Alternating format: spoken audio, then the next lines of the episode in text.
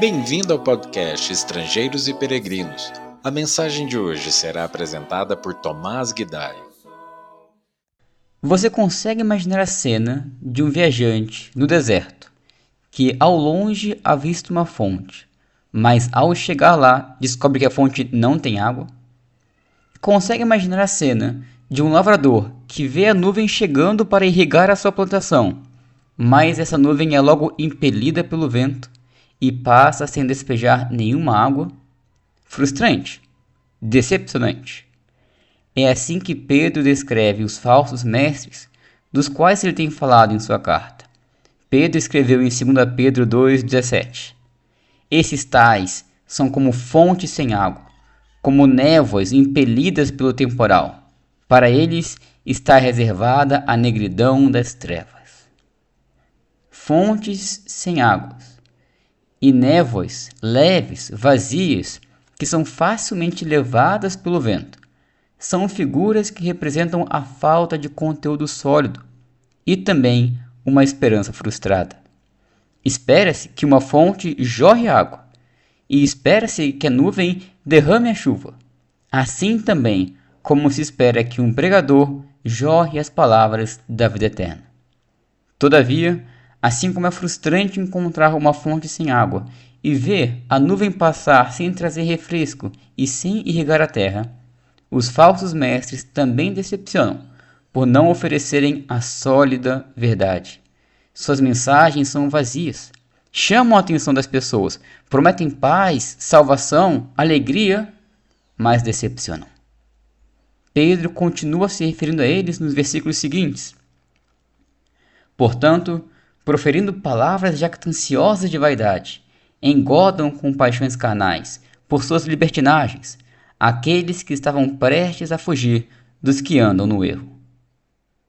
Proferem palavras jactanciosas de vaidade. As palavras destes falsos mestres são jactanciosas porque não se submetem à palavra do Senhor. E são palavras de vaidade porque não têm conteúdo, são vazias, nulas. Esses mestres usam as paixões carnais como iscas para seduzir almas inconstantes. É o que Pedro diz no versículo 14 do capítulo 2. E para seduzir também aqueles que estavam prestes a fugir dos que andam no erro. É o que diz no versículo 18, que acabamos de ler. Ou, como algumas versões traduzem essa última frase, aqueles que tinham escapado daqueles que vivem no erro, se referindo assim aos recém-convertidos. Esses falsos mestres, como lobos ferozes, devoram os mais fracos do rebanho. Almas inconstantes.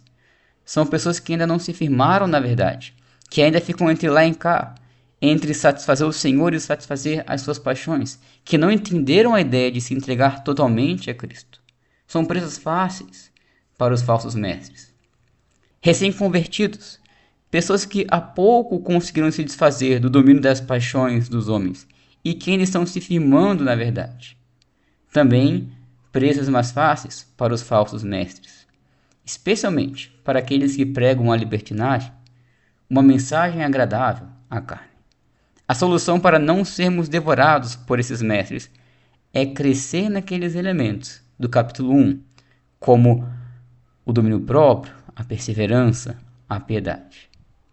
E por fim, Pedro diz: prometendo-lhes liberdade, quando eles mesmos são escravos da corrupção, pois aquele que é vencido fica escravo do vencedor. 2 Pedro 2, versículo 19. A promessa de tais mestres é liberdade. Aparentemente, a mesma promessa de Cristo. João 8 diz: Conhecereis a verdade, e a verdade vos libertará.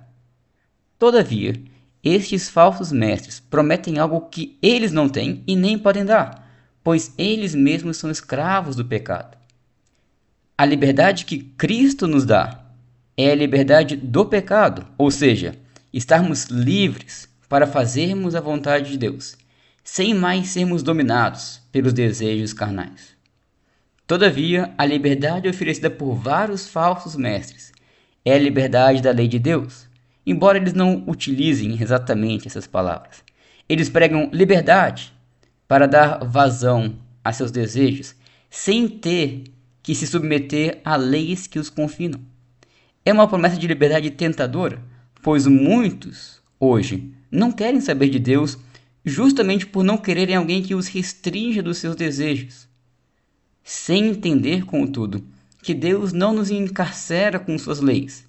Pelo contrário, ele nos liberta do encarceramento do pecado. É o pecado que tira nossa liberdade de escolha. É o pecado que nos manipula a satisfazermos sempre todos os nossos apetites carnais, sem termos coragem, sem termos forças para dizermos não a eles.